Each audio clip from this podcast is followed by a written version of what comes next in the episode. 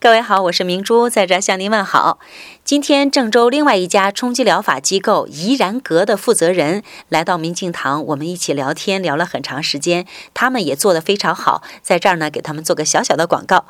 在今天呢，我们谈到了从事自然冲击疗法的初衷，还有目前发展时期遇到的各种问题。全国呢，现在已经有一百多家冲击疗法机构了，都在用各自的力量传播着这个自然顺势疗法，也为广大民众带去了健康，解除了病痛。但是，好像很多都越做越困难，甚至难以为继。按理说，这样符合人体之道、天然之道的疗法，又有一众热心的人们在尽力的传播着，应该越来越好啊！这是为什么呢？其实，这个道理一点都不复杂。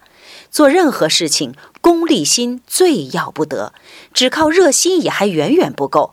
首先，你得有一颗真正清净淡泊的心，不是你能得到什么，而是你能为别人带去什么。真正为身边人做点事情的时候，朋友们，请您相信我吧，你是会被充分保障的。前提是没有私欲，为大众做点事情，这绝对不是一句空话大话。真心需要每一位推广三减理念的从业者真正做得到。在这儿呢，我希望所有的朋友们都能够不忘初心，越做越好。